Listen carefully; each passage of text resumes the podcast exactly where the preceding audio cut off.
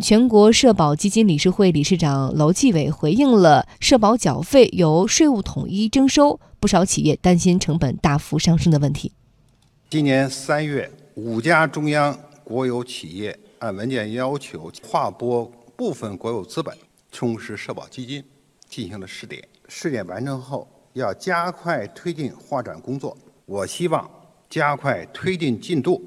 有利于改善国有企业的法人治理结构，增强社会保障体系的可持续性，在精算基础上继续降低社保交费。